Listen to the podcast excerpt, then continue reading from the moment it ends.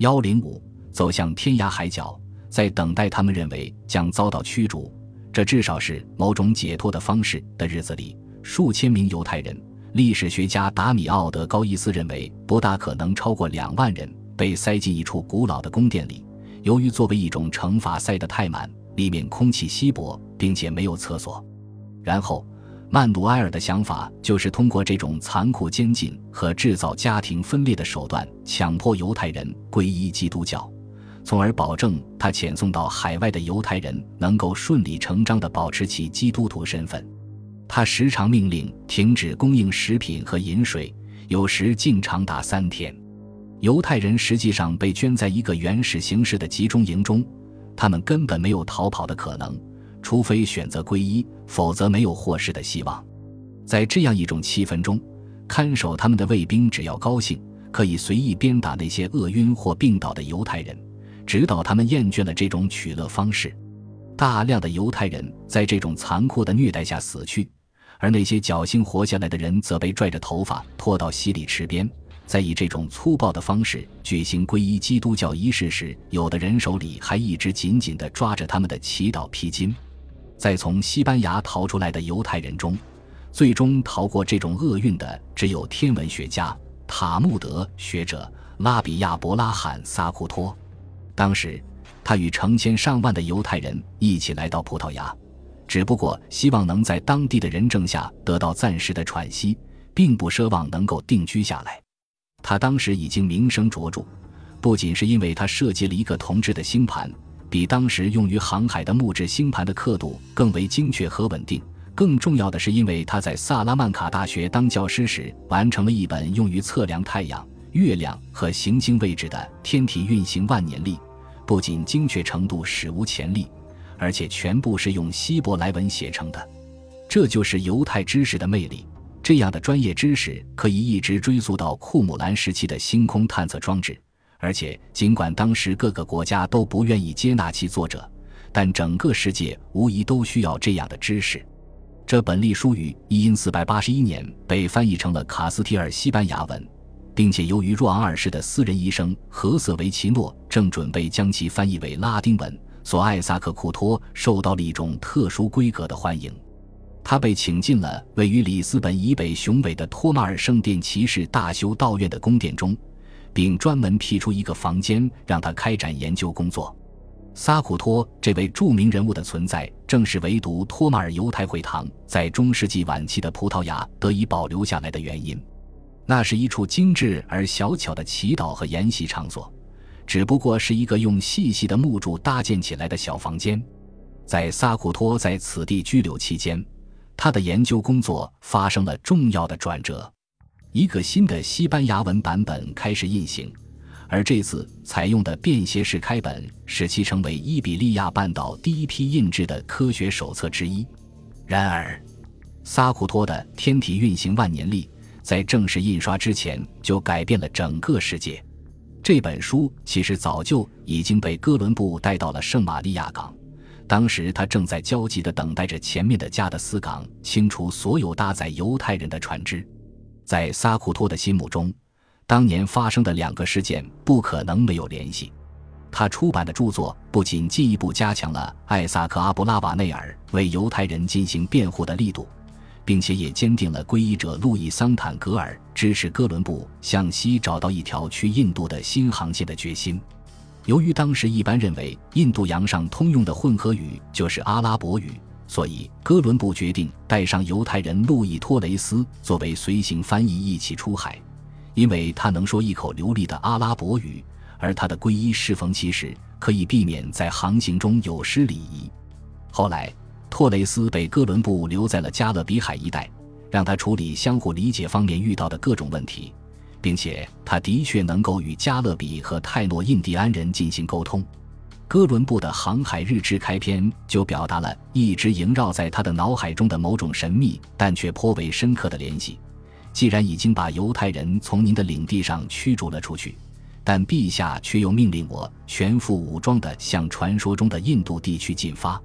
每个人心里都清楚，他这里提到的印度指的是耶路撒冷。绕行西线去印度是最后的十字军东征的下一个步骤。这是不可改变的。这是一场真正的重新征服运动，是最后审判日的新起点。但是为什么不尝试走东线呢？在托马尔，在葡萄牙探险家瓦斯科达伽马开始他绕过博哈多尔角，然后经过犹太孤儿岛，一直绕过好望角，并突然转向北，沿着非洲东海岸的环球航行之前，拉比萨库托很有可能见过他。当达伽马完成这次探险并满载香料。动物以及一位在印度定居的波兰犹太人胜利归来时，萨库托早已经离开。但毫无疑问，达伽马环球航行的成功肯定得益于这位拉比的帮助，因为只有他的天体运行万年历才能使达伽马知道自己所处的准确纬度。多亏了拉比萨库托这位伟大的船长和葡萄牙亚洲帝国的发现者，才知道自己站在地球上什么地方。但是。亚伯拉罕·萨库托去了哪里？他的同胞又去了哪里？他们后来到底怎么样了？既然与基督徒和谐相处的尝试已经夭折，他们又能去哪里呢？在海盗面前，不管是铜制的星盘，还是标明天体运行轨迹的万年历，都是没有用的。像成千上万的宗教同胞一样，萨库托乘坐的帆船一路向南，又回到了北非地区的伊斯兰世界。并再一次成为海盗的俘虏，遭到抢劫和勒索。大约在一五零四年，萨库托最终进入了突尼斯，并在那里踏上了一条完全不同的道路，一条穿越时间而不是空间的道路。但《血统研究》一书无论如何也无法与他的科学论著相比。尽管萨库托痴迷于追寻非犹太人与犹太人之间发生融合的事件，但毕竟不是真正的历史。十九世纪，那些具有科学精神的德国犹太历史学家就将其斥责为更像一种荒谬的幻想，根本没有对神话和真相进行区分。但他们同样也没有切中要害，因为他们对希罗多德也说过同样的话。但的确如此，拉比萨库托的血统学并不是历史，也并非像这本书的读者所认可的那样。然而，这却是与一代代犹太人的一次对话。与从远古的族长到拉比和圣者，直到萨库托可能认识的犹太人的一次相遇，说他的血统学并不是历史，是因为尽管其内容明显的侧重于年代传承的考察，但所有构成犹太人的过去和存在于当下的犹太人似乎都同时生活在一起，在彼此吵闹的一片不和谐声音中相聚。在他的书中，我们再一次听到了沙马伊的慷慨陈词。听到拉比以史玛丽说去告诉拉比阿奇巴，他犯了一个错误。听到本哈哈说，我听这个人说话和本贝贝格的口气差不多，因为他们算数的方式是一样的，二加三等于五。听到还没有被尊称为王子的萨摩尔端坐在马拉加的小铺里叫卖香料，丝毫也看不出以后会成为白百尔国王御前大臣的迹象。在这本书中，他还用阿拉伯语草草地记下了麦蒙尼德的后事。说他的遗体被送到巴勒斯坦，一伙强盗袭击了他的棺木，并把三十个人才能从地上抬起来的棺木扔进了大海里，从而使这位伟大的哲学家最终能够埋葬在泰巴列湖畔他的祖先的身边。在这本书的结尾处，还记载着那批犹太孤儿被遣送到了大海中的小岛上。至于是否像神乎其神的传言那样，萨库托本人死后也被埋葬在以色列的圣地上。至今无从查考，但可以肯定的是，他在生命即将结束时的某个时间曾经去过那里，并以更亲近的方式与他曾在书本上生动描述过的犹太人群亲切交谈。那里没有他的坟墓，但人们对此仍然半信半疑。据说他不愿意看到，更不愿意在下列人物面前低头：修女，埋在廷拿的乔舒亚的父亲犹大哈纳西。他是一位王子和密室纳大师，在瑟弗利斯与十位加翁埋在一起，五位埋在右边，五位埋在左边，埋在雅古村的先知哈巴谷，埋在加利利地区的梅伦山的希勒尔和沙马伊。后来，根据他自己的技术，萨库托去了大马士革，然后又走了两天，到了阿勒颇，在那里他拜谒了文士以斯拉的陵墓。这位圣经。书卷的作者曾经为那些流亡归来后在耶路撒冷的断壁残垣中间宿营的犹太人找回了早年失落的希伯来字符，在那里的某个破败的小房间里，亚伯拉罕·萨库托似乎看到了一直萦绕在他的脑海中的顽强的生命奇迹。一滴滴的蜡烛油滴在烛台上，以斯拉就坐在那里，靠这点亮光，在羊皮纸上写下了他伟大的《以斯拉记》。人们在萨库托那本只是太阳、月亮和行星运行轨迹的天体运行万年历的指引下，航行到了上帝创造的世界的边缘。犹太人再一次漂泊到世界的各个角落。然而，哪里是地球的尽头呢？在这个尽头之外，又是什么？难道是一片真正的虚无，像哈斯戴克莱斯卡斯所坚持的那样空无一物，而宇宙正是由此而生成？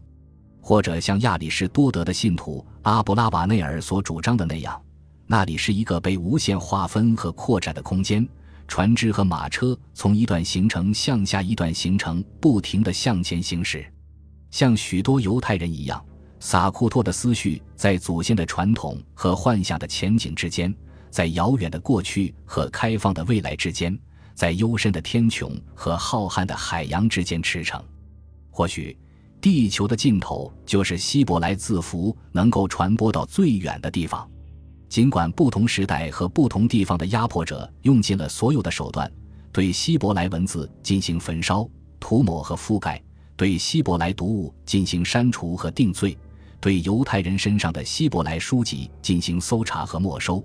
但这些字符却一直在时间和空间中不断传播。有时，当犹太人被押到奴隶市场上拍卖时，他们甚至被那些好心的捕快释放，因为这些捕快幼稚的只关心他们抓了多少人。萨库托记得曾经看到过这样一批图书。由基督徒从葡萄牙带出来，在摩洛哥的市场上公开叫卖，在地球的另一端也可以找到这样的市场。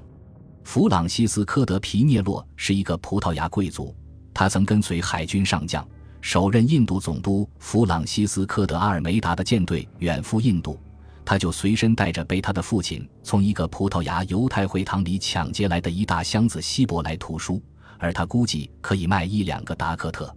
在马拉巴尔海岸的科钦定居着一个古老的犹太小区，皮涅洛就在那里把他家的战利品——一个小型图书馆卖掉了。于是，这批被赎回的图书获得了新的生命，终于走出黑暗，重见光明。或许，一首赞美诗已经在萨库托的心底缓缓升起。每逢犹太人的安息日和重大节日。这首19世纪赞美戴维王的诗歌，作为一首保留圣歌，就会在瑟法迪犹太会堂里响起。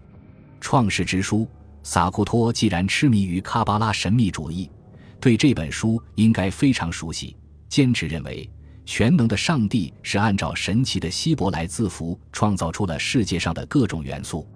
所以地球的尽头必然是这些字符栖息的地方，在那里。通过今世一次次的祈求和哀悼，就会听到来自天国的声音。是的，我们坚信这一点。